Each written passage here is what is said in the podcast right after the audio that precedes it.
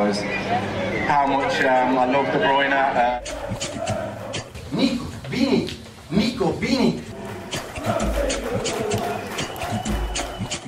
Fala aí, Citizens! Sejam bem-vindos ao podcast do Citão, o podcast mais completo sobre o Manchester City aqui no Brasil. E dessa vez o episódio é especial. Vamos falar sobre o Sheikh Mansour, o dono do City, sobre o Aldun Al-Mubarak, o CEO do clube, e os bastidores da família real que controla o City. Eu sou Plínio Lopes e junto comigo tem o Matheus Baú. Fala, Matheus! Fala, galera! Mais uma vez aqui com vocês, né? A gente prometeu e a gente trouxe o especial sobre o homem que assina o cheque, o Sheikh Mansour, o responsável responsável por fazer o City subir de patamar, né? E para isso a gente trouxe uma especialista no assunto. A gente trouxe a Bárbara Mafissoni. Fala aí, Bárbara. Oi, pessoal. Eu sou a Bárbara. Estou muito feliz com o convite. Eu espero que todo mundo goste muito desse especial e que todo mundo aproveite. Bem-vinda, Bárbara, e vamos para os assuntos desse programa.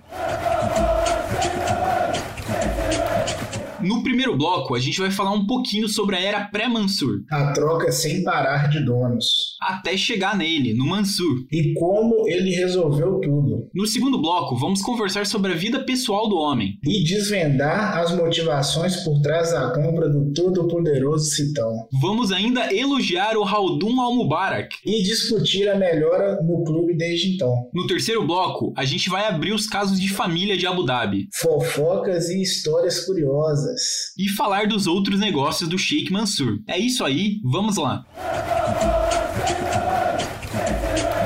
Pois é, gente, ao contrário do que muitas pessoas gostam de fazer brincadeiras e gostam de pensar, o Manchester City não nasceu com o Sheikh Mansour. Na verdade, o clube foi fundado em 1894. E isso significa que o City tem mais de 120 anos de história. Foram vários administradores que passaram pelo clube. A gente tem o Soares, o Lee, o Bernstein, o Wardle, até chegar em 2007, quando o City foi comprado pela primeira vez. É bem isso mesmo, Plínio. Para a gente falar do Manchester City do Mansur, né, do que é o Manchester City hoje, primeiro a gente tem que contextualizar. O Manchester City ele foi vendido primeira vez em 2007 é, para o tailandês Shinawatra, né, que é o, era o primeiro-ministro da Tailândia. Ele era um, político que tinha um patrimônio robusto, né, então ele investiu ali seus 120 milhões de libras para fazer a aquisição do Manchester City, que foi visto pela diretoria da época e os sócios como uma boa alternativa, já que o City estava devendo, o City tinha uma dívida muito grande, não conseguia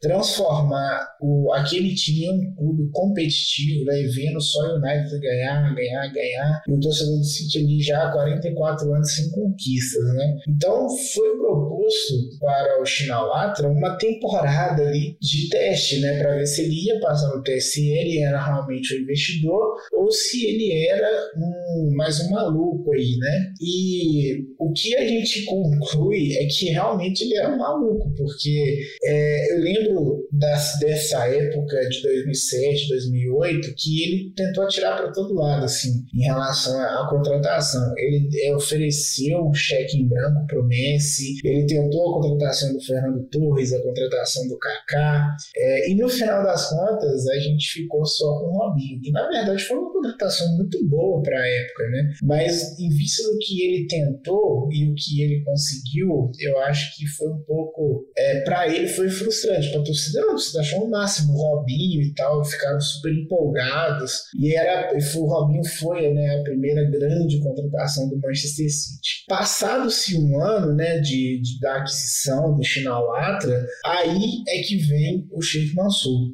com o seu dinheiro, né, com o Abu Dhabi Group e faz a aquisição do City por 145 milhões de libras. Somente um ano depois, em 2009, mais precisamente no dia 23 de setembro de 2009, está quase chegando o aniversário né, da, da aquisição, é que o Sheikh Mansour anuncia a aquisição completa, 100% né, do Manchester City, porque o Shinawatra ainda tinha uma participação de 10%. Então, assim, não foi o Mansour não foi o primeiro dono do Manchester City, né? Quando ele resolve fazer esse investimento, né? Que é aí que na, nas próximas temporadas, né? Que vem o projeto e tudo mais, o City já teve, o City correu sério risco ali de estar nas mãos erradas, né? De um cara que depois ele acabou sendo preso e tudo mais, enfim. É uma, foi uma situação muito complicada, né? E aí, só para fazer um, um contexto, né? Do que é o projeto do Manchester City, porque o Sheikh Mansour, ele assume o Manchester City pensando em transformar o City em uma potência, em transformar o City em maior clube do mundo. Então, assim, se você pegar as conquistas, os títulos, o City tinha duas Premier Leagues e hoje ele tem sete, então deu cinco. A gente tinha quatro Copas da Inglaterra, ganhou mais duas, então a gente agora tem seis. Copa da Liga Inglesa, a gente tinha duas e a gente ganhou seis. Né? O City é especialista aí na, na Copa da Liga Inglesa, inclusive. Eu já até perdi as contas, eu acho que a gente é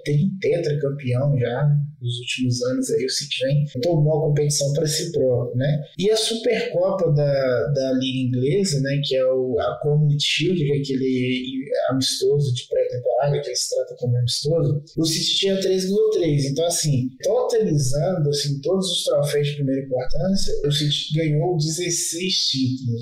Para um clube que não ganhava nada há 44 anos, foi um salto muito grande, né? Então, assim, é, contextualizando tudo do que era o City antes, do que era o City depois, eu acho que deu muito certo, né? Mas nos próximos blocos a gente vai aprofundar mais no City como empresa, no City como na parte futebol, na parte de estrutura. Essa mudança de mentalidade fica muito perceptível se a gente for olhar para quem era o antigo dono do City, né? É um cara que era primeiro-ministro da Tailândia, foi envolvido em diversos casos de corrupção, acabou ficando exilado no Reino Unido, perdeu o direito, é, teve uma briga muito grande ali sobre se ele ainda poderia continuar sendo dono, se ele não poderia, e os planos dele não deram nada certo. Ele contratou um técnico muito bom, que era o Ericsson. O City começou bem na primeira temporada que ele assumiu e depois decaiu, ficou no meio da tabela e os torcedores sentiram que não estava dando certo, que a coisa não estava indo muito para frente e foi assim que chegou o Sheikh Mansur. Eu queria ouvir um pouquinho da Bárbara agora, que é a nossa especialista em Mansur, em Abu Dhabi, em Oriente Médio. O que, que significou e como que foi essa chegada do Mansur no começo para a família? Eles estavam se preparando? Como foi que, que Abu Dhabi olhou para o Manchester City e falou: esse vai ser o clube, é para lá que a gente vai? Bom, Plínio, primeiro a gente tem que entender um pouco de quem é o Mansur, né? O Mansur ele é um dos maiores investidores de Abu Dhabi quando se trata de esportes, é, não só no futebol, mas também em outros esportes mais tradicionais do país, como corrida de cavalo, corrida de camelo. Então ele sempre teve um pezinho da, da história da vida dele no esporte. E aí isso faz parte muito de um, de um programa do governo de Abu Dhabi de escolher pontos estratégicos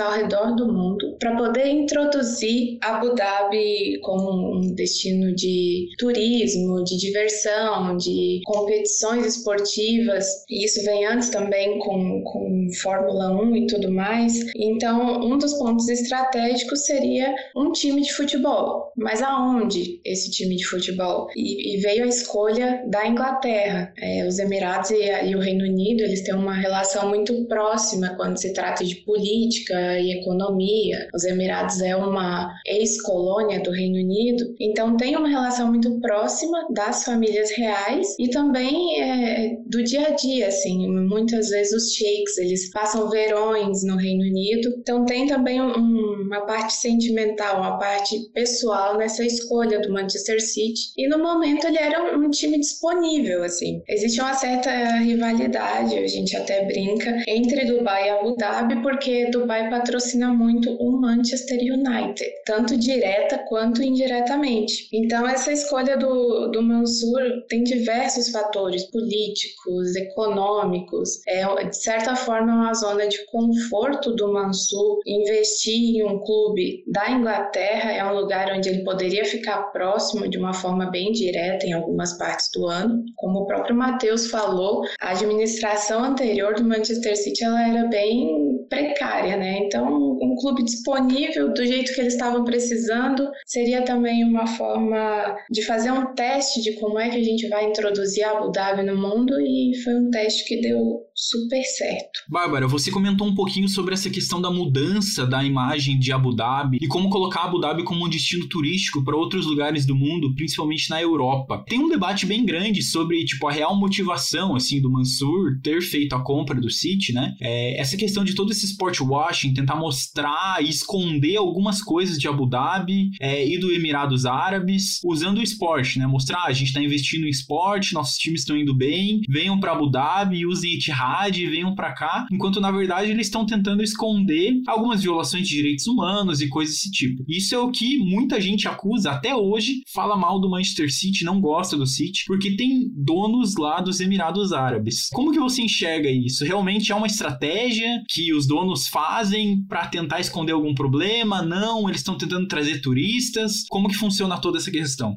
Essa aquisição do City, Plínio, ela tem muito dos dois lados. Tem uma questão toda política e econômica do governo dos Emirados que de certa forma está envolvida nessa aquisição, assim como diversos outros outros investimentos, digamos assim. O investimento da Fórmula 1, você levar a maior competição automobilística do mundo para o Oriente Médio pela primeira vez, a aquisição de outras empresas ao redor do mundo por parte de grupos de investimento de, de Abu Dhabi e de Dubai. Então, tem os dois lados da moeda, né? Tem a questão de investir para colocar Abu Dhabi no ramo do turismo, né? A gente já tinha Dubai como uma cidade turística, a Las Vegas do Oriente Médio. Então, introduzir Abu Dhabi é um, é um fator importante, faz parte do planejamento estratégico do governo para não se depender tanto do petróleo a longo prazo, né?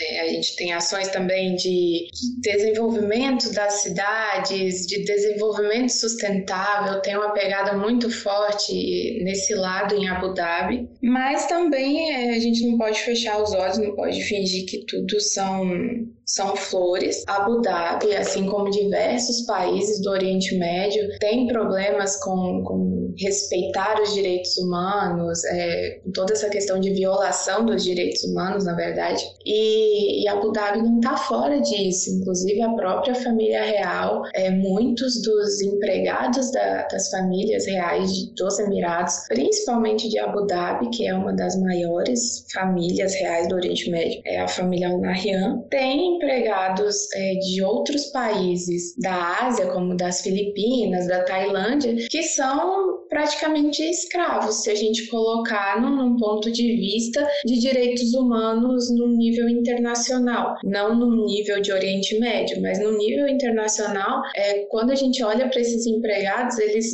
eles trabalham 24 horas por dia para servir o, os sheiks e têm salários perto do absurdo, assim. Então, é, então a gente tem também esse, esse lado do sport washing, que de certa forma é presente sim no Manchester City e tem uma atenção muito grande por parte da Europa em aquisições como essa, né, de investidores não só árabes, mas de todo de toda a Ásia. Acontece também muito com o PSG na França, né, que é como a sociedade europeia vai ver uma presença tão forte assim de investidores árabes na Europa. Quando o Mansur adquiriu o Manchester City lá atrás, a gente vinha de um episódio muito recente ainda para a comunidade ocidental, que é o episódio do 11 de setembro, por exemplo. E no 11 de setembro a gente tem terroristas que são dos Emirados Árabes Unidos. Então tem também esse lado,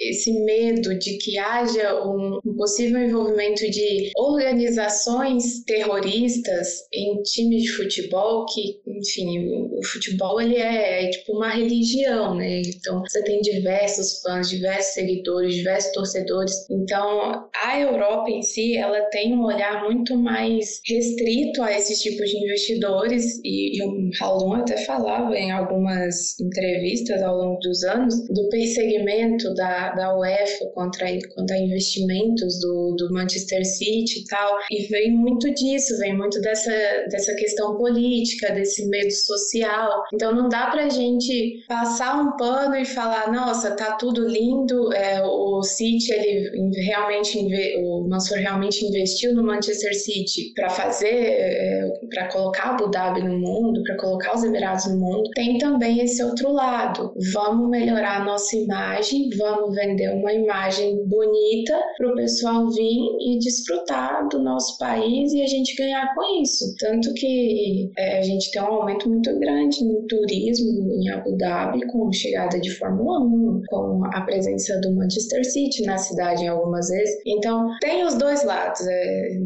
nada na vida é 100% uma coisa, né? Então, tem um pouco dos dois lados nessa aquisição do Manchester City. A Bárbara citou ali, né, que existe muito julgamento, até mesmo um pouco de xenofobia, né, por parte do, dessas pessoas, né, citou o caso de 11 de setembro, que pode parecer que não que faz muito tempo, mas foi é, é uma coisa assim, no imaginário de quem sofreu ainda é como se fosse ontem, mas existe muita hipocrisia, né, por parte de quem fala essas coisas. Eu vou citar aqui o exemplo do Javier Tebas, que é o, o presidente da La Liga. Ele é um cara que sempre faz muitas críticas ao Manchester City, ao PSG. Na verdade, isso não só ele, né, mas, por exemplo, a Bundesliga se, se orgulhava de não aceitar é, clubes que, que tinham donos e tudo mais. Eu não sei se é exatamente isso, mas o, eles tinham uma política ali que a, eles,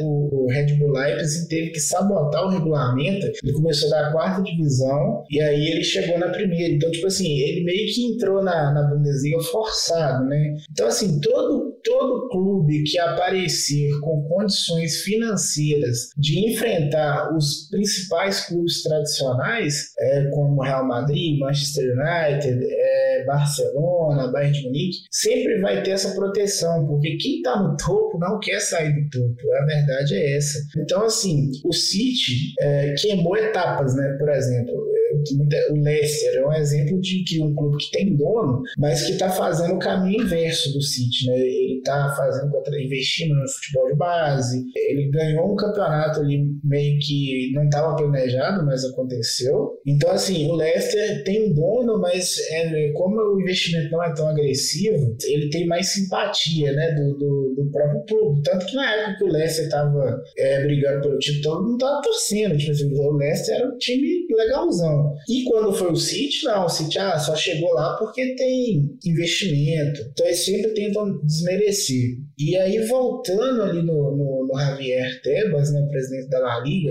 eu não entendo porque ele persegue o City, mas ele foi lá e vendeu a final da Supercopa da Espanha para a Arábia Saudita. Teve a edição de 2020 com quatro times, né? Eu nem sei se existia esse formato antes, mas a Supercopa geralmente é o campeão da Copa Nacional e da, e da Liga, né? Então foram, foram quatro times, e aí por, por ele falar tanto de, desse, da, do povo do Oriente Médio, dos investimentos e tudo mais, até a venda de ingressos foi bem fraca.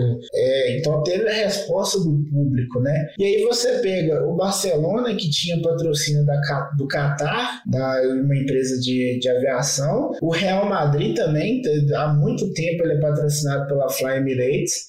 Eles bebem da, do dinheiro do Oriente Médio, desde que seja para os clubes que estão ali na. que estão no topo, para financiar os clubes que estão no topo. Se um clube chega para ameaçar a derrubar o império deles, os caras falam, pô, isso aí é, errado. Lá na, no Oriente Médio, não tem direitos humanos, eles estão fazendo lavagem de dinheiro. Então, assim, é hipocrisia, é inveja, é muita coisa ao mesmo tempo. Então, assim, a gente tem que. É lógico que, igual a Bárbara falou, existe sim a questão da lavagem de dinheiro, existe também a questão dos direitos humanos, mas, assim, quem falava muito isso era o Evans do Man City Brasil. Ele falava assim: ninguém reclama de ganhar na, na Mega Sena. Então, a gente ganhou na Mega Sena. Nosso, o clube era pobre, virou rico, agora é um dos principais clubes do mundo. Eu vou, eu vou deixar de torcer pro City porque o dono do Manchester City é, não segue os direitos humanos. Então, as coisas assim, eu não vou vou fazer mais nada na minha vida, né? É, é basicamente isso. E sobre essa questão cultural que eu falei assim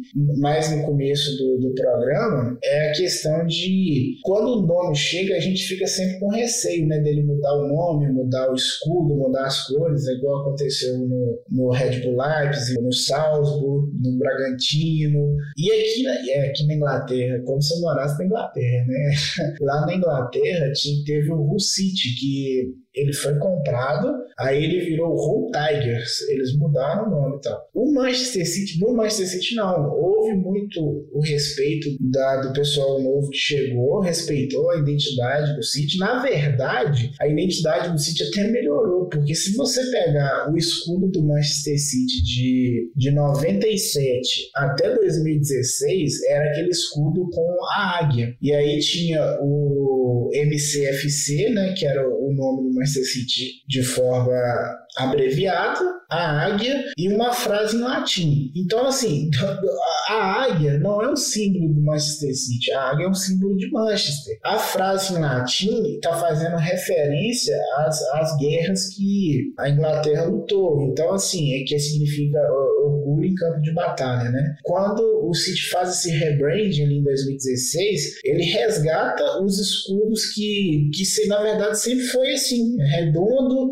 com o nome do clube em volta e a, a parte dos, dos navios, né? Que a Inglaterra sempre foi uma potência é, náutica, né? Na, nas guerras e tudo mais. Tem as, as três faixas cortando, que são os três rios que cortam Manchester. Então ali já, já é referência suficiente à cidade, que é o navio representando a Inglaterra e as três faixas cortando, que são os três rios que cortam a cidade de Manchester. E o nome do clube veio valorizado, que é o Manchester City. Tiraram até o, o FC, né? Você vê que o outro escudo, a única coisa que tinha no City era o nome abreviado. E é hoje valorizou-se a história do clube, resgatando o escudo antigo, mas sem deixar de fazer referência também à, à cidade e à Inglaterra. Então, assim, é muito importante quando o dono entende que ele está chegando para investir, para fazer uma coisa melhor, porque tem esse receio do cara é, misturar as coisas, mudar o nome, mudar a cor, acaba que não pega muito assim o engajamento da torcida. O, o, o Augsburg lá, eles refundaram o clube e tal. Até falando sobre o que vocês tinham comentado, ah, por que, que eles escolheram o City? O City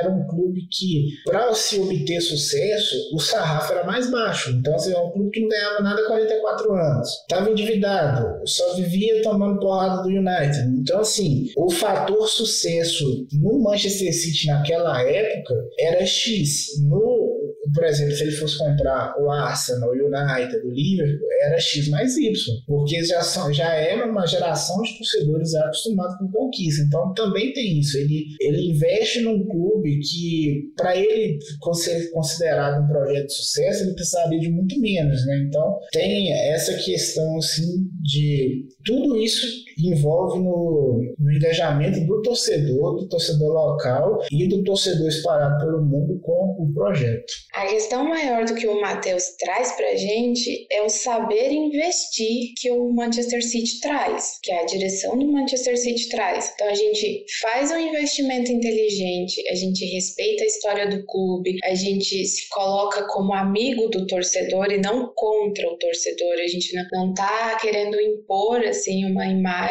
é, nova ao clube. Toda essa questão que o Matheus trouxe é muito do, da inteligência do investimento que Abu Dhabi teve ao adquirir o Manchester City, ao fazer melhorias no Manchester City, ao fazer alteração do escudo. Então, isso vem muito do, de uma inteligência que muitas vezes a gente não vê. Muitas vezes a gente vê é, magnatas do petróleo adquirindo, pode ser time de futebol ou qualquer outra coisa ao redor do mundo e querendo colocar a cara deles. E, e isso traz uma imagem negativa quando a gente olha assim numa visão de torcedor, né? Já imaginou se, o Mansur chega e fala: não, de agora em diante a gente vai ter um escudo com a águia do, dos Emirados Árabes Unidos, com as cores dos Emirados Árabes Unidos? Isso não faria sentido. Mansur estaria, de certa forma, impondo uma imagem autoritária. Então ele chega, ele respeita, é, tem essa visão de vamos investir, mas vamos investir com responsabilidade. E isso é muito importante, porque isso é muito, muito difícil de encontrar hoje em dia. E é pensando nessa expertise de como o Mansur sabe investir, de quem ele coloca em cargos chaves dentro do Manchester City para fazer tudo fluir, que a gente vai pro segundo bloco, que a gente vai falar de quem realmente é Mansur, da história dele e de quem é Haldun, a cara do clube, já que o Mansur nunca aparece e quem dá as entrevistas e cuida de tudo, na verdade, é Haldun Al-Mubarak. É no segundo bloco. Fica com a gente.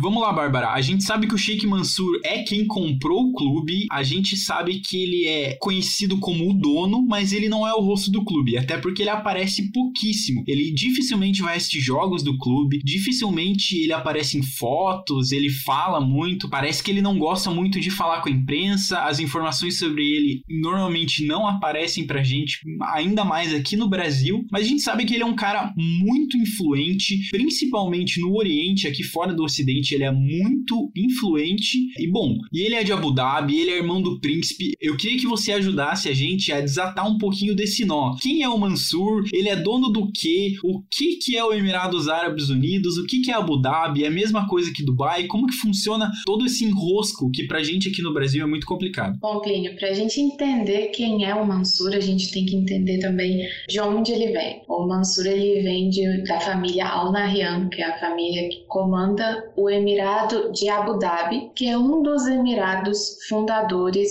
do país Emirados Árabes Unidos. Então, é, além de Abu Dhabi, a gente tem como segundo principal emirado no país o de Dubai e mais cinco emirados que formam os Emirados Árabes Unidos. Então, Mansur é de uma das famílias reais que comanda os Emirados Árabes Unidos, é, inclusive é do pai do Mansur, que vem é, a ideia de unificar esses sete Emirados em uma nação para ser representado no mundo. Então a família Al-Nahyan, ela é desde o começo a família responsável pelo comando político na parte de presidência dos Emirados Árabes Unidos e a família de Dubai na parte da vice-presidência. Então isso não vai mudar tão cedo nos Emirados Árabes, tornando assim a família do Mansur a mais influente no país e uma das mais influentes na região, é, até mundo quando a gente coloca na, no âmbito de famílias reais. O Mansur, ele tem uma história muito ligada ao esporte, como eu falei no início do podcast. Ele gosta de investir em esportes, mas ele também gosta de participar. Ele tem vários títulos de corridas de cavalo, principalmente, mas também tem alguns de corrida de camelo. Ele já tinha uma participação em um clube de Abu Dhabi, então, a, a, presença do esporte na vida do Mansur ela é muito forte desde o início da sua adolescência. Depois, quando ele foi estudar fora no Reino Unido, também é, ele teve essa maior proximidade com o futebol. Ele é responsável por levar maior credibilidade ao futebol no país dele. Então, essa presença do, do esporte ela não vem de agora, ela não vem do Manchester City, ela vem de muito antes, vem de adolescência e tudo mais. Por fazer parte de uma família real, ele já nasce sheik e automaticamente ele já nasce político. Então, toda vez que a gente fala de um sheik ou de uma sheika, como são denominadas as, as, mulheres das famílias reais do Oriente Médio, a gente tem que entender que por trás da imagem de cada um deles vem a imagem política. Querendo ou não, o Mansur ele é parte de uma família real. É, se a gente levar para um, uma, uma, parte ocidentalizada, assim, de estrutura hierárquica, ele seria hoje considerado em uma família real do Ocidente, ele seria um príncipe. Então, o status de sheik ele traz o mesmo status de príncipe. Então, o Mansur hoje ele desempenha diversas funções e eu arrisco a dizer que a função dele como um dos investidores do Manchester City, como um dos donos do Manchester City, é uma das funções menos importantes na vida do Mansur. É, ele é primeiro-ministro, ele é o presidente do comitê de esportes, digamos assim. Não é bem essa a tradução literal, mas é essa a ideia. É um comitê de esportes de Abu Dhabi. Ele é o presidente, ele é o presidente da Mubadala Company, que é uma das maiores empresas de investimento do mundo, que inclusive o Haldun, ele é o CEO da Mubadala.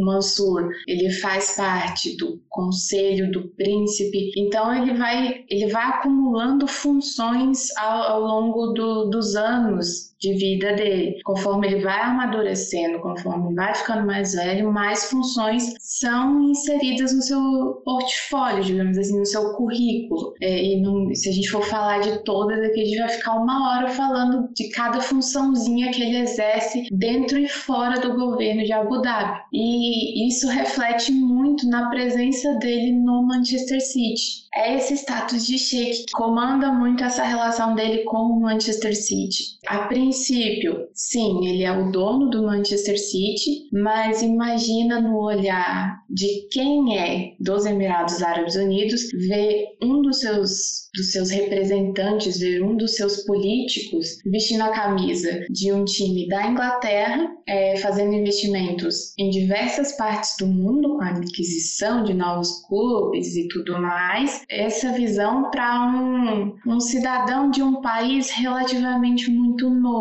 Os Emirados ele foi fundado em 1971, então você tem uma história muito recente e uma identidade nacional não muito construída. Então, quando você coloca um sheik, um representante de Abu Dhabi, muito presente em eventos de esporte como comandante, entre aspas, em países da Europa, por exemplo, ainda mais no Reino Unido, que é ex-colonizador dos Emirados, então a gente tem um. seria uma forma de agressão a essa, essa imagem de político, essa imagem de representante estatal, é, não só do, de Abu Dhabi, mas dos Emirados como um todo. Então, por isso a gente tem assim, uma imagem do Mansur dentro do Manchester City não tão presente. Ele aparece só uma vez no estádio, mas tem uma questão política, social e tudo mais. Não que ele não torça para o Manchester City, ele torce com todas as forças dele, eu acredito que ele torce lá na casinha dele, com a família dele, mas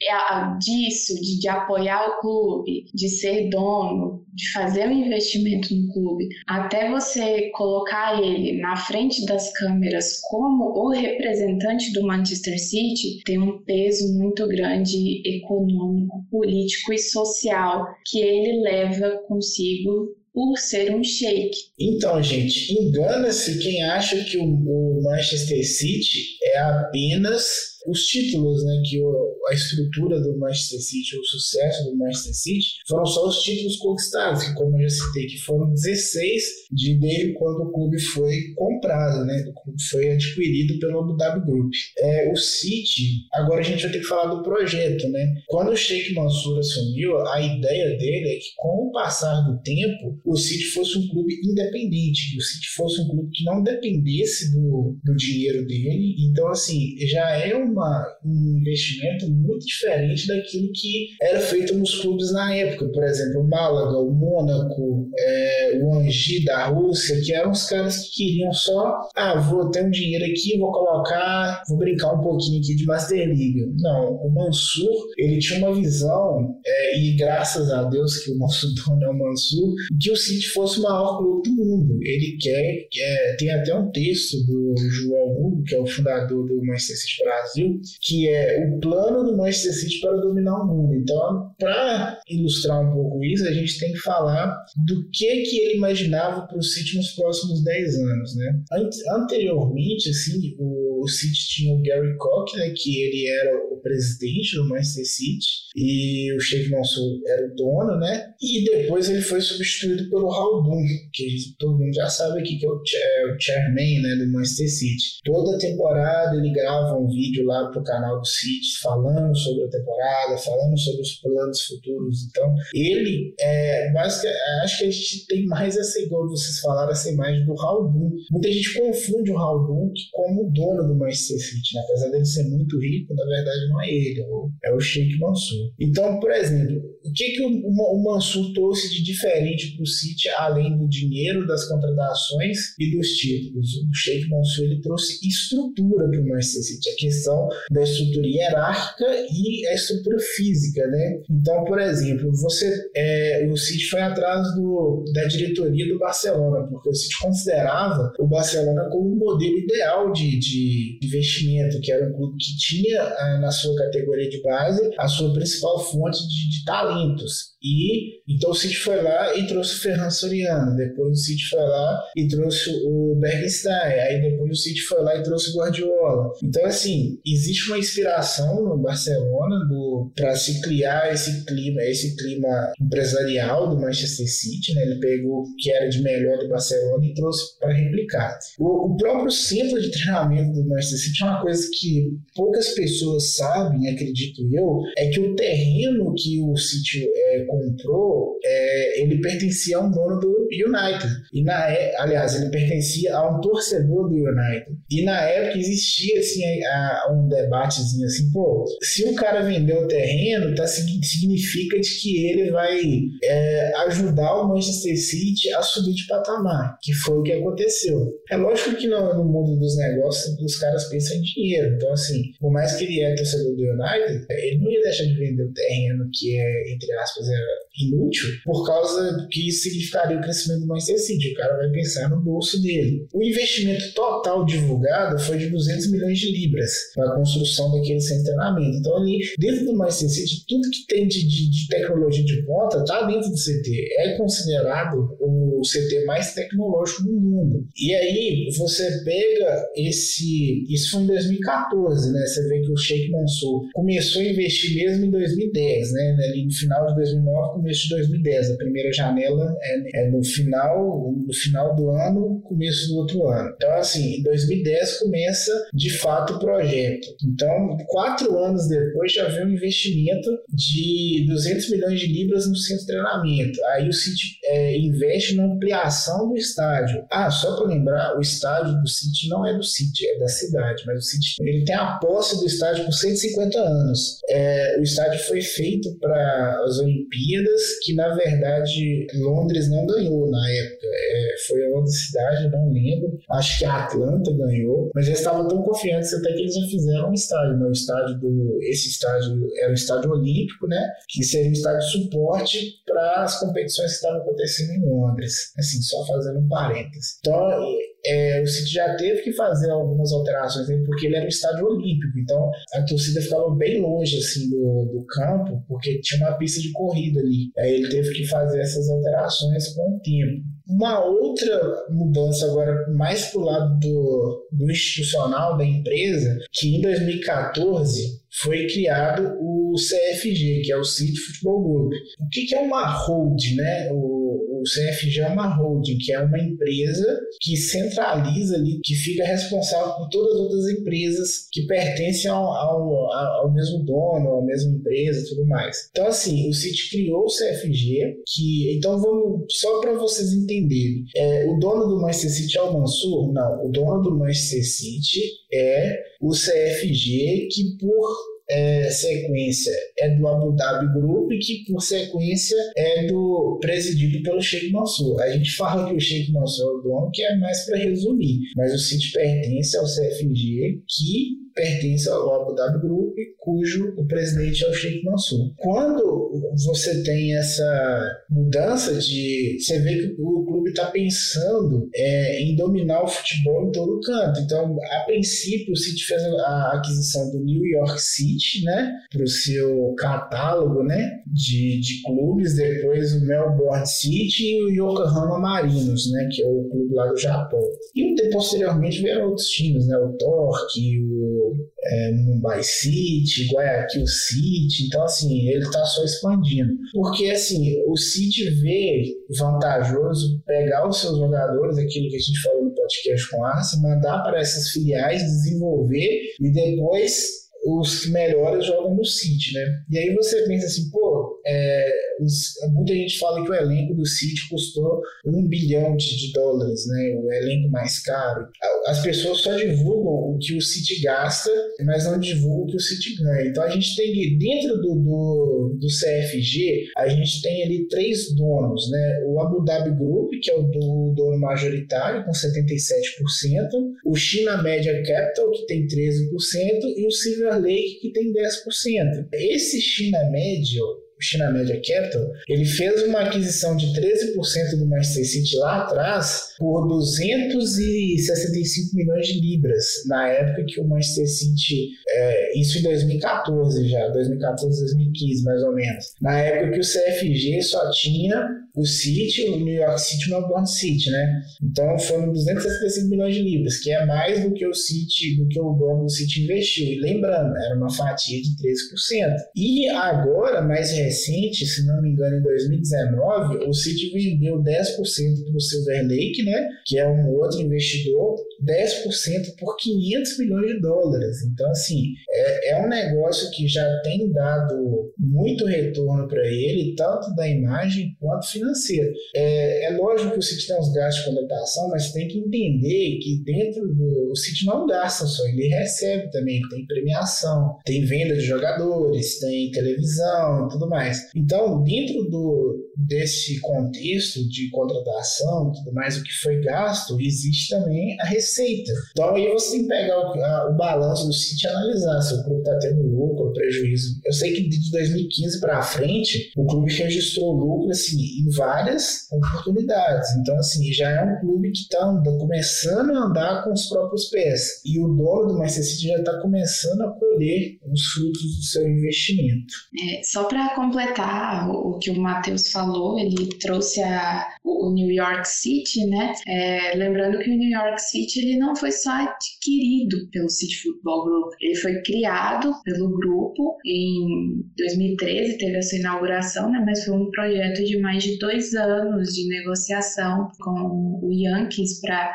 para ter esse clube lá, então não é só uma aquisição do City Football Group, é sim uma criação, e aí é onde o, o City Football Group tem uma presença muito forte em New York, tem até um, um feriado municipal, digamos assim, em New York City, que é do dia da fundação, dia da estreia do New York City, o feriado conhecido como o dia do New York City. Bom, para a cidade ter um feriado só por causa do time é porque o pessoal tá bastante influente ali junto com quem manda em tudo, né? Só para complementar também um pouquinho do que o Matheus falou, eu acho legal a gente colocar em números. Em 2008, o Sheikh Mansur adquiriu o clube ali por cerca de 200 milhões de dólares. Se a gente for olhar olhar para o valor do clube agora, o clube vale 4 bilhões, mais de 4 bilhões de dólares. É, aumentou o valor do clube em mais de duas mil vezes. Essas vendas, que são vendas pequenas ainda, aquém do que o Mansur podia fazer, mostra como o pessoal sabe investir, mostra o que eles estão fazendo e como essa brincadeira não é uma brincadeira, é uma coisa séria, né? E eu acho interessante que agora no podcast, desde o começo, a gente ficou falando muito assim: ah, o Mansur fez isso, Mansur fez aquilo. Mas assim, o Mansur ele é dono de várias empresas, ele, ele tem compromisso nos Emirados Árabes, então ele tem que delegar essa função. E para quem que ele delegou? Para aquele cara que a gente já veio comentando um pouco agora, que é o Haldun Al-Mubarak. Mas assim, quem que é esse cara? Por que, que o Sheik ia colocar um clube tão grande nas mãos dessa pessoa? Eu queria ouvir um pouquinho da Bárbara, que eu sei que ela é fã do Haldun, um pouquinho da história, assim, sabe? Para ela dar um pouco dessa biografia do Haldun pra gente entender como foi que ele chegou no Manchester City. Porque eu sei assim, que ele tem condecorações de comércio de Itália, de Reino Unido. Ele é muito famoso no mundo todo. Ele tem amizades com líderes, é, amizades com donos de empresas. Ele chega a ser dono de um grupo que tem até uma porcentagem da escuderia Ferrari, ou seja, é um cara muito influente no mundo dos negócios. Então, Bárbara, conta aí um pouquinho pra gente de quem que é o Haldun, por favor. O Haldun, ele vem também de uma família muito influente em Abu Dhabi. O pai dele era um diplomata que, inclusive, foi assassinado em 1984, enquanto ele estava na sua missão diplomática em Paris. Ele foi assassinado por um grupo terrorista do Oriente Médio, porque esse grupo terrorista não aceitava que os Emirados Árabes tivessem uma posição,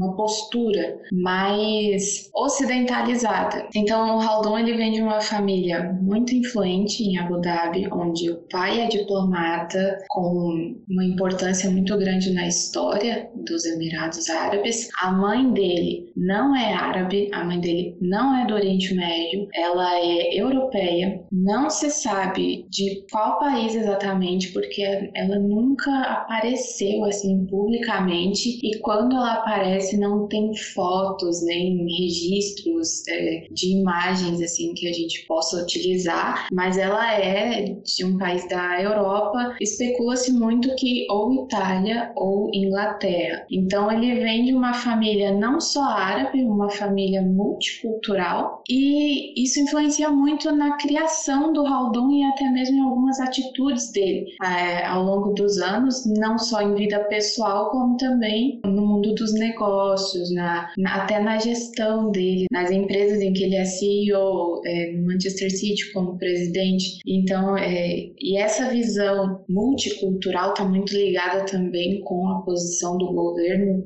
dos Emirados Árabes, de ser um, um apesar de ser um país muçulmano, ser um país aberto e, e para diversas culturas e religiões e muito tolerante. Então, o, o Haldun, ele vem de uma família multicultural. É, após o assassinato do pai dele em Paris, a família volta para Abu Dhabi, que é ele, a mãe duas irmãs e um irmão. Ele termina de estudar ensino médio nosso aqui, né, o high school deles. Ele termina de estudar em Abu Dhabi e vai fazer faculdade nos Estados Unidos, na Escola de Economia de Boston. E quando ele termina essa faculdade, ele volta para Abu Dhabi para trabalhar numa empresa estatal, uma empresa de petróleo. Ele começa, obviamente, em cargos mais baixos, mas o, o potencial do Haldon ele é muito percebido pelos dirigentes dessa empresa, que são, na verdade, sheiks. Então é aí que começa essa, essa relação mais próxima do Haldun com a família Al-Nahyan, dessa empresa petrolífera. Ele se torna CEO da empresa no início dos anos 2000 e tem o convite do príncipe de Abu Dhabi, o Sheikh Mohammed, que é irmão do Mansur, tem o convite dele para que ele esteja à frente como CEO de uma nova empresa que eles pretendem criar, que é uma que eu citei anteriormente, que é a Mubadala Company. Então, desde o início da, da Mubadala, a gente tem o Mansur como presidente da empresa, o Mohammed, que é o príncipe de, de Abu Dhabi, ele vem como vice-presidente e a gente tem o Haldun como CEO. Então é aí que começa o, a confiança de 100% dos assuntos do príncipe e do Mansur no Haldun. É, então o Haldun ele se torna o homem de confiança, digamos assim, da família real de Abu Dhabi e aí é onde ele é peça-chave em diversas negociações,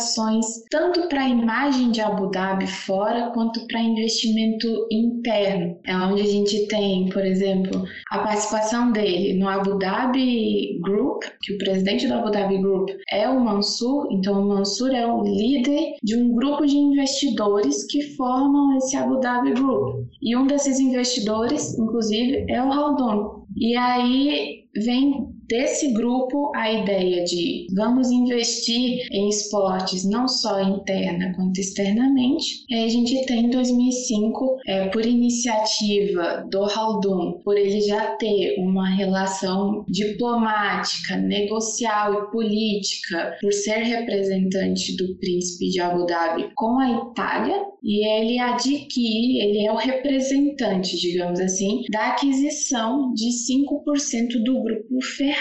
Lembrando que essa aquisição ela, ela, é muito complicada de se entender. Muitos falam que é do Mansur, muitos falam que é do Haldun, mas na verdade, na verdade é de um grupo que está dentro do Abu Dhabi Group. Então o Abu Dhabi Group ele tem diversos pequenos grupos dentro dele, um inclusive é o City Football Group, mas existe um outro grupo que foi criado para trazer investimentos para a criação do GP de Abu Dhabi de Fórmula 1. E aí a gente tem a aquisição de 5% da Ferrari para se poder ter uma influência lá dentro e criar um parque temático da Ferrari em Abu Dhabi. E, e quem representa esses investidores que colocaram dinheiro nos 5% da aquisição do grupo Ferrari é o Haldun. Então é o Haldun que senta, digamos assim, na, na mesa de diretores da, da Ferrari como representante desses 5%. E é, e é essa confiança que, que a família tem, tanto nos seus investimentos quanto decisões políticas, lembrando que ele é membro do Conselho do Príncipe, ou seja, ele é um dos responsáveis responsáveis por ajudar o príncipe de Abu Dhabi a tomar decisões políticas, não só em âmbito nacional, local, mas também global. E ele é muitas vezes o, o encaminhado especial do, do governo de Abu Dhabi para representar. O Haldun ele vai criando uma confiança com a família real de Abu Dhabi através do Mohammed e através do Mansur, que acaba trazendo a presidência do Manchester City para o Haldun, que para a gente é, é a ocupação principal, né? Pra gente, no, no, no nosso olhar, no nosso olhar de, de torcedor, né? É, é, a ocupação principal do, do Haldun e ele é muito presente, mas o cara tem um currículo extremamente importante, é, vem de, já de família mesmo, de muita influência em Abu Dhabi. Bárbara, vou emendar com uma pergunta, assim, você falou sobre essa influência dele junto com a família real, essa influência política, e por que que você coloca um cara desses num clube de futebol, assim, né? É, a gente falou no primeiro bloco ali sobre a importância do Manchester City, por que que foi a compra, mas por que deslocar o Haldun, que era um cara que estava influenciando nessas tomadas, parece umas tomadas de decisões mais sérias, e vai colocar ele num clube de futebol? Como a gente falou anteriormente, a gente vem discutindo, né? discutindo não, a gente vem comentando nesse podcast, o investimento do Manchester City, ele é extremamente estratégico. Para se colocar Abu Dhabi no mundo, para a gente ter uma melhora na imagem do Oriente Médio, para aumentar o portfólio de investimentos do Abu Dhabi Group, então a gente tem a aquisição do Manchester City, não é uma aquisição barata, não é uma aquisição feita sem pensar, sem planejamento. A gente falou muito também de como os investimentos são, são precisos, são inteligentes de certa forma. Então, colocar qualquer pessoa na frente da presidência de um clube de futebol seria muito arriscado. A gente tem que é, o pensamento assim da do Mansur, Mansur na época é a gente tem que colocar uma pessoa que em primeiro lugar vai saber fazer vai, vai saber tomar decisões inteligentes que não atrapalhem a imagem do clube nem a imagem de Abu Dhabi e que se torne de respeito, que, que torne o, essa aquisição do Manchester City uma aquisição de, de renome, de respeito na comunidade dos negócios internacionais. Então, o Haldon ele vem com uma carga muito importante de negócios, de parcerias, é, é uma pessoa muito bem vista, tem diversas amizades ao redor do mundo, é, é respeitado. Então, isso traz credibilidade ao Manchester City, isso traz credibilidade para futuros investidores, como é o que a gente tem, a aquisição de 13% pela China e por aí vai. Então, colocar qualquer pessoa não estava nos planos do Mansur. Teria que ser uma pessoa que soubesse o que ele estaria fazendo e que levasse isso com seriedade. O Matheus citou bastante os resultados do City, tanto os troféus que o City ganhou, quanto as aquisições do CFG, o bom balanço financeiro do Manchester City também. Você que conhece o Haldun, você acha que o, esse grande resultado, esse resultado bom do City também tem a ver com essa gestão do Haldun que está por trás disso tudo? A gente estava até conversando antes, né, em um outro momento, nós três, e eu cheguei a falar que uma decisão mais importante que o, que o Mansur tomou em relação ao investimento do Manchester City é a de colocar o Haldun como presidente. Então, muitas das decisões que vêm fora de campo, né, é, elas vêm diretamente do Haldun, então elas, de uma forma ou de outra, elas têm o aval do Haldun. Então, quando a gente fala de estrutura, de investimentos, de trazer ou não jogadores, isso tudo a gente coloca sim na conta do Haldun, porque ele é o presidente. Então, sem ele, essas decisões não seriam tomadas dessa forma, é, seriam tomadas, obviamente, de forma diferente. Então, muito do que é o Manchester City hoje, obviamente, vem do dinheiro, vem do investimento, mas vem de um investimento inteligente. E para a gente ter essa inteligência, a gente tem que ter uma pessoa importante, uma pessoa que sabe o que está fazendo, e essa pessoa é o Haldun. Então, talvez, se a gente não tivesse o Haldun nessa, nessa linha de frente do Manchester City, a gente não teria resultados tão expressivos e tão importantes para a gente como temos hoje. Bom, e é elogiando o Haldun, falando bem do Mansur, que a gente vai fechar esse segundo bloco do podcast. Espero que vocês tenham entendido essa confusão de quem manda no City, quem é o presidente, quem é o dono, quantas empresas a gente tem, porque a coisa é bem complicada mesmo. E agora a gente vai para o terceiro bloco, onde a gente vai falar um pouquinho das fofocas da família real e do Mansur. Fica com a gente.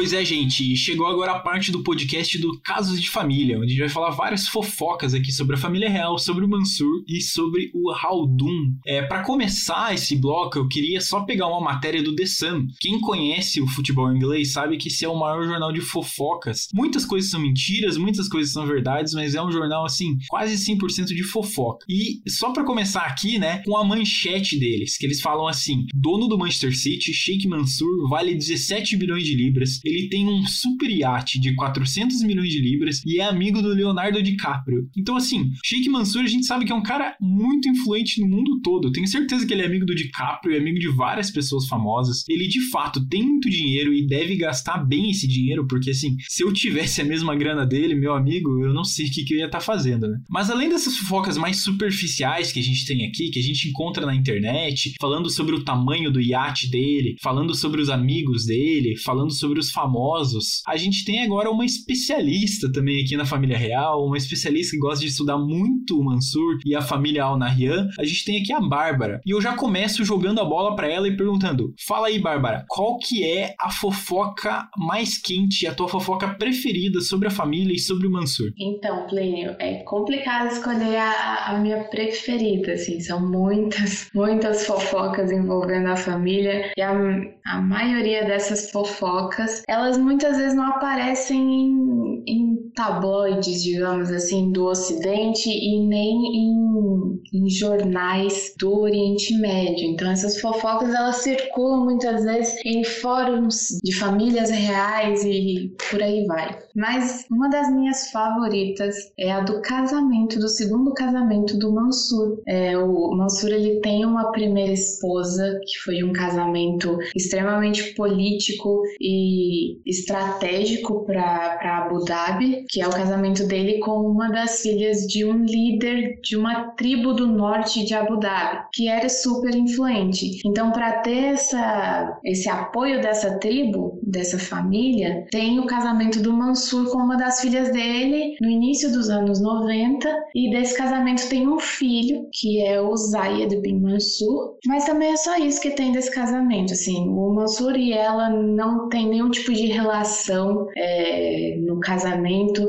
Ela mora em Abu Dhabi. O Mansur, inclusive, mora em Dubai. Quando ele precisa trabalhar em Abu Dhabi, ele se desloca é, muitas vezes de carro, porque é muito perto. E eles, a única relação, assim, o único único elo entre eles, entre os dois nesse primeiro casamento, é a política, né? Porque se torna um casamento estratégico, e a criação do filho. Então, no início dos anos, nos anos 2000, a gente tem um Mansur extremamente apaixonado por uma das filhas de ninguém mais, ninguém menos que o vice-presidente dos Emirados Árabes Unidos, que é o Emir de Dubai, ou seja, é o cara que comanda o Emirado de Dubai. E uma das filhas mais velhas dele, a Sheikha Manal, eles se conhecem em um evento. O Mansur fica extremamente apaixonado por ela. Ela também passa a gostar muito do Mansur e o Mansur faz o pedido de casamento ao pai dela, ao Sheikh Mohammed. Só que ele não aceita, porque tem uma, uma certa relutância dele de que uma das filhas dele, uma das filhas do vice-presidente dos Emirados Árabes Unidos, seria a segunda esposa de um sheik. Então, apesar dele mesmo ter, ter mais de 15 esposas ao longo da vida e oficialmente hoje ter quatro esposas, então ele tem famoso faz o que eu digo, mas não faço o que eu faço. E ele reluta muito com essa ideia do casamento do Mansur com ela. E depois de dois anos de muita negociação, de muita conversa entre as duas famílias, ele aceita o casamento em 2004 e os dois se casam no final de 2004 e logo no final de 2005 tem o nascimento da primeira filha deles, né? A primeira filha de, de uma creche, né? Porque eles já têm seis filhos e continuam fazendo, assim, é uma fábrica que não para. E esse casamento, ele se torna muito importante, porque a gente tem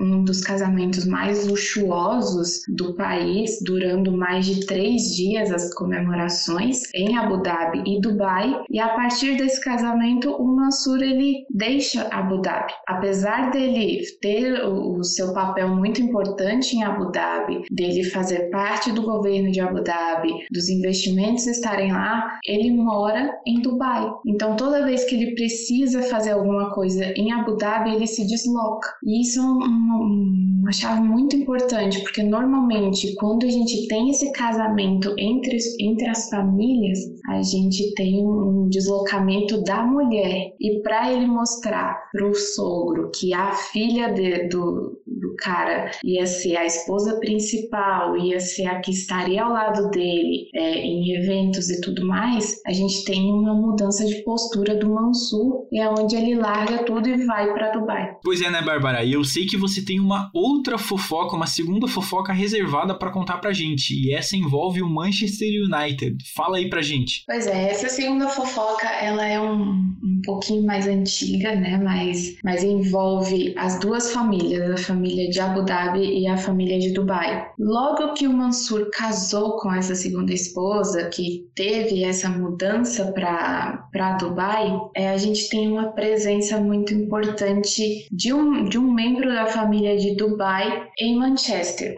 É nesse mesmo ano, em 2004, que o filho primogênito do emir de Dubai, ou seja, o irmão mais velho da Sheikha Manal, ele se muda de Dubai que esse filho primogênito, o Rashid é, Al Maktoum, ele abdica de todas as suas funções reais, ou seja, ele abdica desse título de sheik, desse envolvimento direto com a política e economia dos Emirados e com e essa imagem dele como sheik, ele inclusive seria o príncipe de Dubai, ele larga tudo e vai morar na Inglaterra, mais especificamente em Manchester. Por quê? que ele era um torcedor fanático do Manchester United. Assim, é, tanto que a maioria dos investimentos que Dubai faz no Manchester United ao longo dos anos, patrocínio da Emirates, entre outras situações, vem do pedido do, do Sheikh Rashid para que,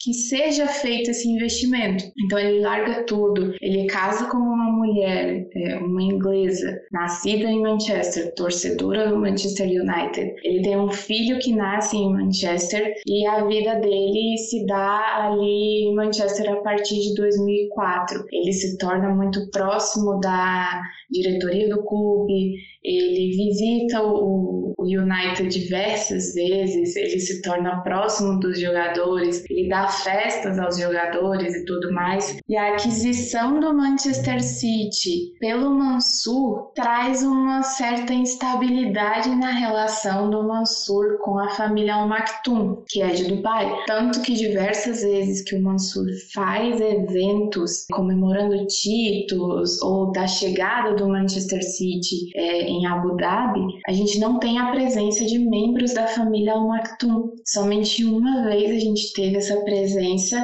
que foi a presença do sogro dele, em apenas uma dessas comemorações, que é a comemoração do título da temporada 11-12, que foi uma comemoração feita em Abu Dhabi. Então tem uma certa, uma certa rivalidade entre as duas famílias quando se trata de futebol, os investimentos são totalmente diferentes, mas ainda assim, em Manchester, é claro que essa rivalidade ela era muito mais presente quando o Sheikh Rashid estava vivo. É, o Sheikh Rashid ele faleceu muito precocemente, alguns anos atrás, com menos de 40 anos, com um ataque cardíaco. Faleceu em Manchester, mas foi enterrado em Abu Dhabi. Então, é, ficou muito vivo na família Al Maktoum essa presença, ficou muito forte essa presença do United na vida, assim, no cotidiano, até quando o, o Sheikh Rashid, no, no velório do Sheikh Rashid, no enterro dele, se tem a presença de uma camisa do Manchester United que foi enviada pela diretoria do clube. Então, tem uma certa, uma certa rivalidade já antes do futebol, obviamente, né, apesar de fazerem parte do mesmo país, tem uma rivalidade política e econômica de quem manda mais, de quem pode mais, e só que isso não fica tão visível quanto no futebol, no caso City versus United, Abu Dhabi versus Dubai. Pois é, né, Bárbara? Então deixa eu ver se eu entendi bem. Além da rivalidade entre City e United na própria cidade, a gente ainda coloca uma rivalidade maior pensando em Abu Dhabi e Dubai, né? Mas é uma coisa incrível e o, o Sheikh Rashid deve ter ficado muito feliz, né? Quando o Mansur comprou e começou a reabilitar o City, deve ter sido uma felicidade enorme para ele. Ah, com certeza felicidade dele foi tanta assim que ele cortou relações com o Mansur na época. E ele considerou isso até uma forma de traição, porque o, o Mansur casado com a irmã dele, já faz, ele considerado da família, já fazendo parte da família, sabendo que a família Al apoia o Manchester United, como é que ele que ele faz um ato desse, né, de adquirir um, o rival da cidade e querer transformar o City assim em uma potência do futebol. Foram, foi uma rivalidade muito legal de se ver quando a gente coloca num contexto dos Emirados e que infelizmente infelizmente parou muito cedo é, essa rivalidade maior com, com o falecimento do Rashid. E é isso, é com essa fofoca envolvendo Manchester City, Manchester United e essa rivalidade que o podcast do Citão chega ao fim. O podcast do Citão é uma produção da Icarus Produtora e do Manchester City da Depressão. A direção geral e a produção são feitas por Plínio Lopes. O apoio de produção, a edição, finalização e mixagem são feitas por João Rai. A divulgação é feita por Matheus Eleutério. Tchau, baú! Tchau, galera. Muito obrigado pela sua audiência. O episódio hoje ficou mais longo, mas é porque a gente tinha muita coisa para falar, coisa coisas que tenho certeza. Até eu não sabia, eu torço pelo Manchester City há muito tempo. Então, assim, eu acho que vai agregar muito de conteúdo. E agradecer a Bárbara, né, que veio aí fazer parte com a gente desse, desse podcast. Então é isso, a gente espera aí no próximo programa. Até a próxima. Tchau, tchau. E tchau, tchau, Bárbara. Valeu pela participação e por todas as informações de bastidores e todas as curiosidades que você apresentou pra gente. Até uma próxima. Muito obrigada pelo convite. Espero que todo mundo goste desse podcast igual a gente gostou de fazer ele. Muitíssimo obrigada e até a próxima, gente. Obrigada.